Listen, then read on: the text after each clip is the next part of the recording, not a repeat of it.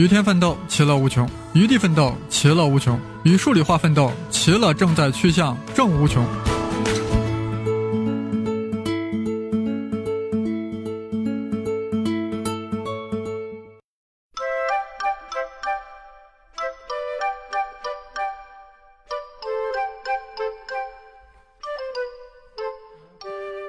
省考数理化的各位听众，大家好！二零一八高考数学又结束了，生栗子老师邀请我来给大家做一个二零一八高考数学的一个分享。那么我是谁就不用再多介绍了吧？我们都已经是老熟人了。那么今天的话，我们废话不多说，直接进入今天的主题。今天的话，我们从全国的三套卷讲起。那么首先，我们先从全国一卷开始。那么至于全国二卷和全国三卷，我们下一期再做详细的分析。好了，全国一卷的话，它的使用地区是哪些呢？我之前已经做过了一个简要的介绍，它主要是位于我国的中部和东部，是属于经济比较发达的地区。所以说，全国一卷的使用地区的啊学生的质量相对来说会好一些。所以说，在全国一卷的难度上也就得到了相应的体现。那么今年也是一样的，全国一卷是三套卷里面难度最大的一套。好了，下面我们来具体看一下它的一些相关问题。从宏观上来说。二零一八年全国一卷的难度整体上比二零一七要简单一些，这主要体现出一个什么趋势呢？就说明了我们新课改的来临，其实在为这样的一个过程做准备呢。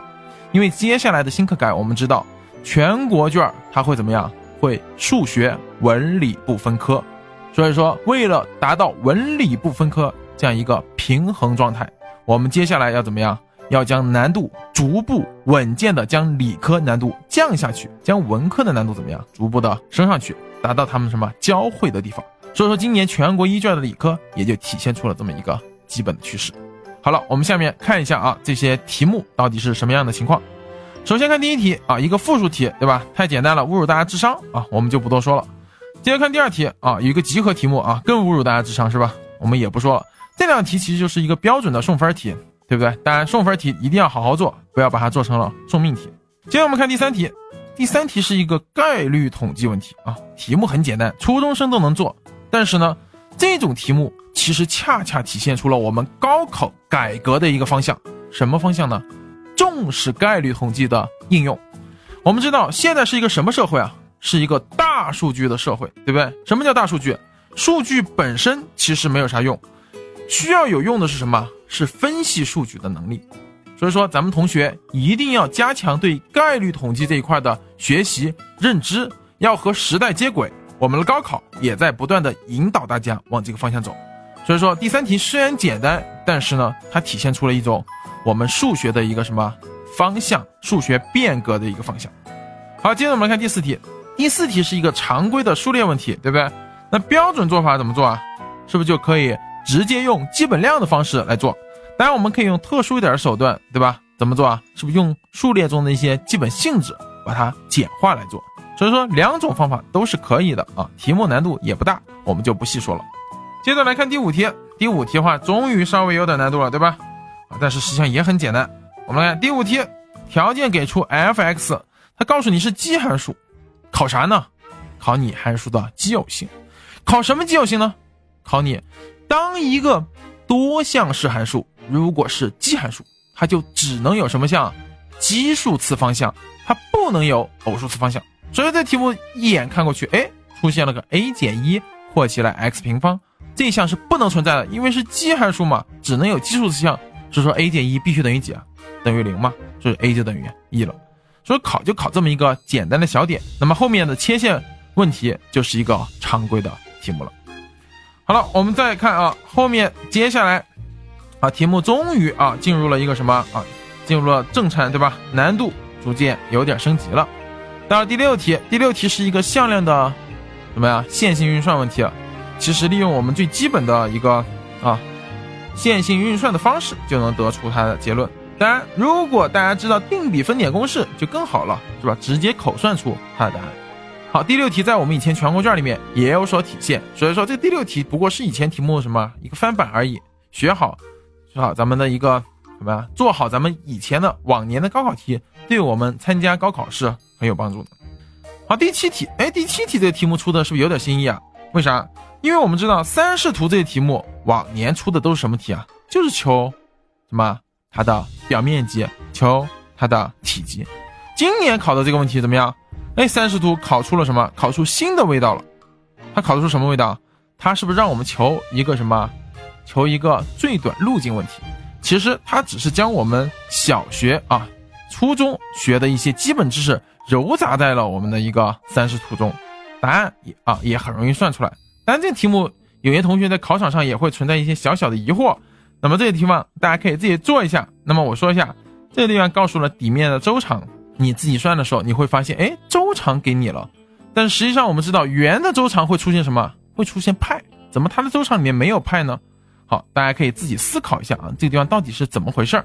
好，这个题目的话，在考场上有些同学跟我反啊，考考，好，这个题目在考试结束后，有些同学给我反映过啊，他说这个题目当时把他弄得啊稍微懵逼了一下，其实就是高考考命题人怎么样去出到了大家一些可能平时已经形成。定式思维的一些点处，他在这命题上下了一些功夫，所以需要大家能够灵活的应用我们的一些基本知识。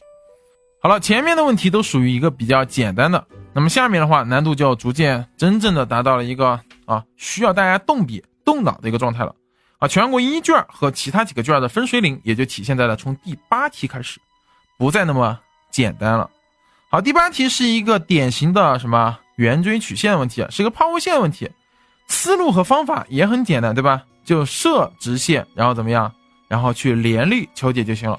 好，这个题目是为数不多在我们高考中需要联立求解的一个问题。当然，题目本身并不是太难。好了，第八题我们不多说，但是呢，希望大家注意一下。好，第九这个第九题这个题属于什么？就是一个我们已经练过很多次的什么？将一个零点问题转化成什么图像焦点问题？关键在于什么？转换，对吧？所以转换好了之后，这个题目答案也就显而易见了。好了，第八、第九算是小有难度了。那我们来看一下第十题。第十题是一个非常有价值的题目，它是属于一个数学文化背景的问题，然后以此背景怎么样来出出来的一个几何概性问题。本题中最经典的一个地方在哪？就是在于它利用了这样一个直角三角形，然后借助直角三角形让大家去探究一些相关问题。而且将几何概型融入进来了，是一个不可多得的好题。好，这样的一个构思，其实就体现出了命题人的极强的命题功力。好，当然第十题的话，如果能够看透它的本质，能够找到它里面的核心，其实大家有将这个题目已经完整的解答出来了。所以本题中难度并不大，但是呢，关键在哪？难点就在于你能不能去发现它们之间的一个内在联系。好，这里面算是比较难的，就是十一和十二啊，这两个题目的话都算是有一定运算量，也有一定思维量。好，十一题是一个圆锥曲线的问题，那么这题目的话，按照它的要求去逐步写就行了。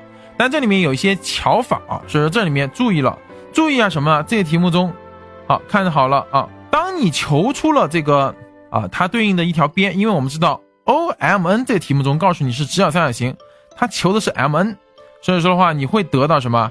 你会得到这个直角三角形中有一个角是六十度，大家想想可以怎么得到？哎，对了，就是两条渐近线的夹角正好是六十度，所以说我们得到它的夹角是六十度的直角三角形后，我们其实可以把这个问题做得更加简洁明快一些。所以说这实际上是可以有一个啊小小的小技巧来帮助大家降降低运算量，因为很多个考场上同学啊选择的是用两点间距离公式去求解的。那这样一来的话，就将这个问题做的有点繁琐。第十二题是整个啊卷子里面算是有难度的问题了啊。这题目主要考察大家的空间想象能力，这一点处很多同学啊在考场上做的不是太好，因为我们平时过多的依赖于我们什么空间向量去解决立体几何了，但实际上立体几何其实是在锻炼我们的什么空间想象能力，所以说这也在体现出高考在给大家传递的一个信号，什么信号？要在立体几何中什么呀？让它几何化，让我们的空间想象力得到充分的发挥。这实际上是立体几何学习的一个什么首要目标？高考在不断的在此目标上进行什么呀？进行改造，进行什么？进行啊着重的强调。所以说第十二题就是这么一个问题。当然十二题由于是一个图形题目啊，不太方便给大家直接做分析，所以大家下来自己动脑筋想一想。这题目其实讲的成分应该少一些，想的成分应该。多一些。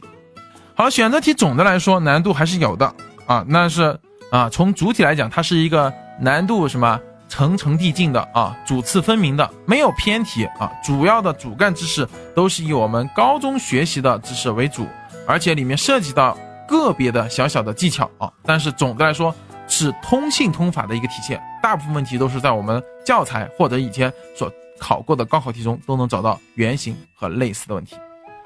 好，接下来我们来看一下啊，填空题。填空题第一题是什么问题啊？线性规划问题。线性规划问题，大家知道，如果一个线性规划问题，它还是一个什么？还是一个截距型的。那么，如果它的围城的可行域是个封闭的，那么就必然怎么样？必然有最大最小值在端点处取得。那么，所以说很容易得出最终的结果，对吧？十三题啊，非常简单，so easy。十四题，数列中什么 s n 和 a n 如果混合了，那么这种问题该怎么做啊？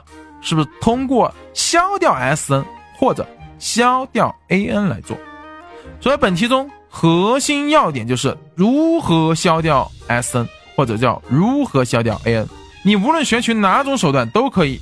所以说通过这个题目，大家一定啊能够将这样的一个手段方法掌握的更加快。十五题排列组合问题，对不对？就是一个非常基本的排列组合问题啊，难度还是有的。注意好分类标准，其实就出来了。十六题是今年的，算是一个比较新颖的问题，它是在以前的三角问题的基础上进行了改造，改造成了一个什么？看着很熟悉，但是呢，还是原来配方，但是不是一样的味道的一个题目。它的难点主要体现在。用我们常规的做法，用我们已经掌握的做法，其实做起来并不容易。所以说，这题目它在打破大家的定式思维。它怎么打破的？通过同构但是不同形的一个题目，来让大家明白学习的过程不要拘泥于什么一个最特殊的方法、特殊的技巧，而应该怎么样？而应该去掌握一些通信通法。而求解最值的通信通法是什么呢？当然就是导数了，对不对？所以很多同学在考场上啊，如果没有第一时间反应过来用导数来求解，其实就说明这个学生在学习过程中是有点失败的。因为导数是求解最值问题的一个有力、非常非常有力的工具。所以说，大家在学习过程中一定要多去总结，总结什么？什么样的手段？什么样的方法？在什么样的场景下很好？什么样的手段更加适合于在通用的场景下使用？所以说，只有你多去总结、多去思考，你才能够在考试里面怎么样，能够发挥的游刃有余。好了，纵观我们的选择填空题，大家会发现体现什么特点啊？不多想少算，这就是全国卷高考题里面在给我们的一个基本指导方针。运算量有没有？有。但是呢，如果你能发挥自己的什么思考力，你其实很多时候可以将运算量再降低一个层次。所以说，这就是我们高考里面想给大家传递的一个，在选填这两部分需要大家掌握的一个基本能力，就是发散自己的思维，提高自己数学思考能力的什么活性，来达到什么降低运算量的这样一个啊效果。好了，选填说完之后，我们接着来看解答题第一题。怎么样？就是一个传统的什么问题啊？解三角形问题，但他将它放在了一个四边形中。为啥放四边形中呢？又在考大家一个基本能力：你有没有能力将四边形拆解成三角形？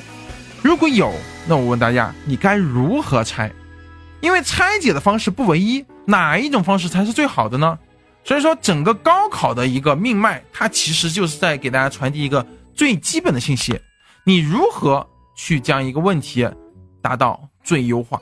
好了，所以说这个题目本身不难，但是呢，大家要明白，拆解的过程中一定是有已知、有给出的条件，怎么样进行，对吧？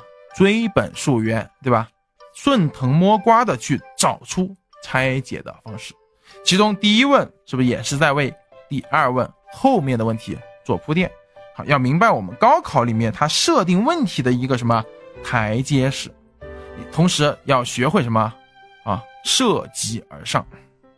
十七题让大家爽快了一会儿之后，怎么样？就进入了十八题。立体几何的这个题目，它考的也是最常规的面面垂直的证明和线面的夹角问题。建立空间直角坐标系当然是做这个题目的不二法则，对不对？那么剩下的就是什么？就是你的运算能力了。所以这个题目里面最核心的地方就在于能不能最好的建立起空间直角坐标系，再通过扎实的一个运算能力将它求解出来。这十八题的话，说实话并不难，但是呢也并不简单。难在哪？难在运算上。大家一定要加强自己在立体几何中的一个运算能力。当然，本题也可以用什么传统的几何方法来做。那这个地方由于还是啊立体几何的题目不太好描述啊，不可描述，所以说大家自己去思考一下，怎么用传统的方法来进行求解。好，今年最大的变动是什么？就是圆锥曲线题目居然跑到第十九题去了。圆锥曲线题目以前可都是什么？都是二号人物啊，怎么今年跑了十九题呢？说明高考又在给大家传递信息，对不对？我们要变，高考注意一下，它是一个什么？是一个动态变化的过程，千万不要以为高考就是一个一成不变的，每年高考都会有小小的变化。所以说，把握住方向，抓住它的核心的命脉，才是我们能够在高考制胜的一个关键。好了，那十九题它是个圆锥曲线问题，我们不多说里面的内核。我就问大家，这个题目做过吗？见过吗？当然见过了。这题不就是二零一五年全国一卷的第二十题吗？好，大家自己可以翻阅一下，那题是不是一个抛物线问题？而这题是什么题啊？椭圆的问题嘛。好，我们再来看这个题目，以前没考过吗？考过呀。二零一三年陕西的圆锥曲线大题，考的跟它是一个同源问题。大家发现没有？二零一八全国一卷的第十九题，为啥放十九题？因为二零一五年全国一卷、二零一三年陕西卷都考过类似的问题，而且是极其相似，所以说放到十九题不足为过吧？对不对？他没有那个能力放到第二十题。那么说到这个地方，大家想想，什么题还没有说？哦，概率统计题还没有说，咋回事？因为今年的概率统计跑到了第二十题。好，概率统计这个题目，好多同学下来怎么样反应？题目没看懂，为什么呢？文字太多，文字太多，题目没看懂，说明什么？语文能力不过关。所以说的话，对于我们而言，学数学同学，怎么样？你一定要注意一下，要提高自己的阅读理解能力。而且我们又会发现，在今年的全国一卷中，是不是又体现出了？将我们的概率统计问题后置的一个现象，他在给大家警醒，警醒啥？用高考的这根指挥棒告诉大家，当头一棒啊！告诉大家，告诉大家什么？概率统计的地位不可同日而语了，因为这是我们的一个核心关键，听明白了吧？所以说的话，对于我们大家而言。一定要牢抓我们的一个高考方向。我再跟大家强调一遍：概率统计，概率统计，尤其是统计，一定要怎么样？好好的理解它的内核，理解它的本质以及它的基本方法。因为新课改中，统计的地位将会越发的高了。好了，这就是第二十题。那么具体的问题，大家可以下来自己再来啊，好好思考一下。题目本身确实也是一个非常经典的问题。二十一题，啊，这个题目是一个我们全卷的亚洲题。亚洲题的特点是什么？难度大。但是不好意思，这个题目又是一个老题。大家发现没有？是哪一个老题呢？它其实是二零一一年湖南文科的亚洲题。大家可以对比一下这两个题目，会发现怎么样？惊人的相似，说明啥？高考可不是说所有题目都是新题，高考可不是说所有的难题都是新题，高考是告诉大家一个基本道理：我敢考以前考过题目，就是因为高考的命题人他就在赌，赌什么？赌大家根本就没有好好研究过往年的高考题。我们会发现，刚刚的圆锥曲线是往年高考题中考过的。我们会发现导数题也是原来高考题考过的。这体现什么东西啊？这体现出难题的东西，难题的精华已经在我们的高考题中出现过了。为什么你不去将以前已经出现过的问题搞清楚、弄明白，将它的精华怎么样提取出来呢？那么你在做这个题目的时候，是不是脸都笑烂了？但实际上，很多同学在考场上怎么样？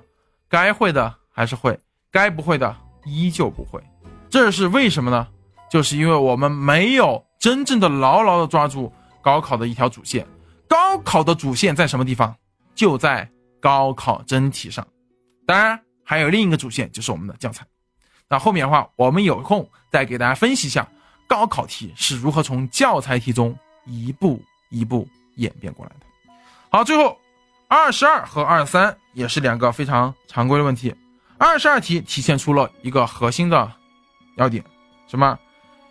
参数方程和极坐标啊，尽可能用参数方程和极坐标本身的东西来解决它。所以说，二十二题啊是一个比较简单，但是呢，同时是富有什么？富有一个参考价值的问题。而至于二十三题啊，就是一个常规的不等式解不等式和不等式恒成立问题的一个综合题目，都是我们平时已经练过啊无数遍的问题了，对吧？所以这两个题目我们也就不得赘述。好，翻过来，我们来看一下整套全国一卷，其实体现出了很明显的一个梯度。它在切入的时候啊，往往题目难度不大，但是对同学们有一个基本的要求，就是对问题的分析能力还是得有一定的，否则你会陷入一个计算的怪圈。所以，对于全国一卷考全国一卷同学来说，要记住今天皮哥给大家的两个建议：第一，要牢抓高考题，狠抓高考题。猛抓高考题什么意思啊？将往年近十年的高考题多做几遍，因为下一届的同学们，你们注意一下，你们还有三百多天就要高考了，所以说大家一定要将我们的高考题怎么样，牢牢的去多做几遍，多做几遍之后，你会发现什么样？古人说的那句话“读书百遍，其义自现”，就很好的体现在了高考考场上。